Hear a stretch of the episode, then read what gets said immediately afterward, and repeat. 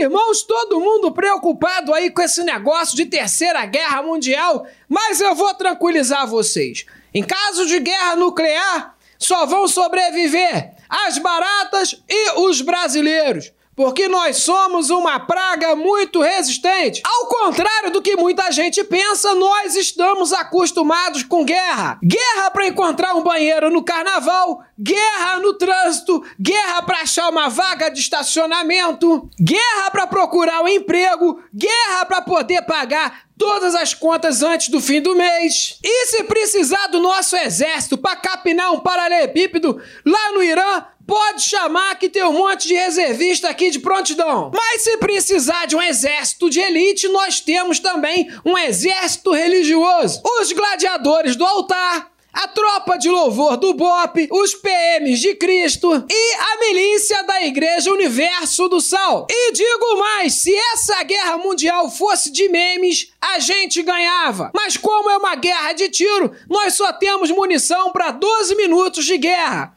Isso economizando, dando um tiro a cada 30 segundos. Porque se for dar rajada, aí dura dois minutos. Mas nem só de violência se ganha uma guerra. A gente pode mandar para lá os nossos políticos. Em quatro anos, o Irã tá falido. A gente também pode mexer com o emocional deles. É só mandar para lá umas quatro duplas sertanejas. Os iranianos vão tudo se entregar à depressão e à sofrência. Guerra biológica também é uma opção. Atira mosquito da dengue nos inimigos, chikungunya. A gente também pode dar um baque na economia deles. É só mandar para lá uns mil cariocas para fazer arrastão em.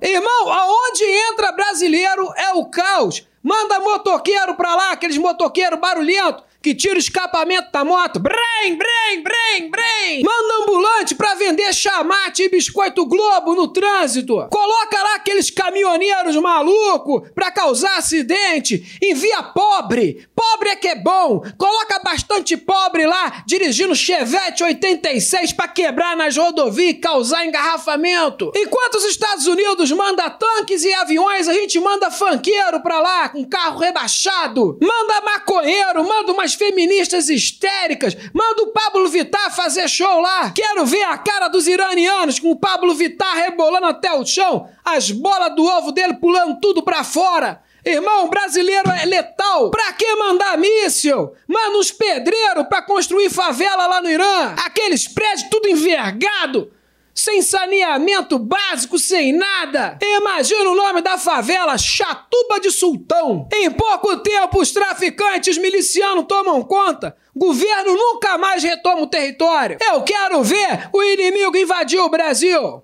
Se vier pelo Nordeste, o tubarão come. Se descer no Rio de Janeiro, morre de bala perdida. Se tentar invadir pela Amazônia, a anaconda come. Se pular de paraquedas em Brasília, morre de rinite. E se tentar invadir pelo Sul, o vendaval carrega. Quero ver os tanques iranianos conseguir se locomover nessas estradas brasileiras cheias de buracos, só se eles vierem de Fusca. E a putaria, irmão, que quando entra não tem mais como sair. Se o exército iraniano subir a Rua Augusta São Paulo vão gastar todos os subsídios da guerra com as putas. Vai ter iraniano querendo casar com Kenga. Vem comigo para Oriente Médio. Vou te tirar dessa vida. A verdade, irmão, é que esse negócio de guerra tá por fora. O que a gente tem que fazer é pedir paz. Vamos amanhã, todo mundo vestido de branco na rua para pedir paz.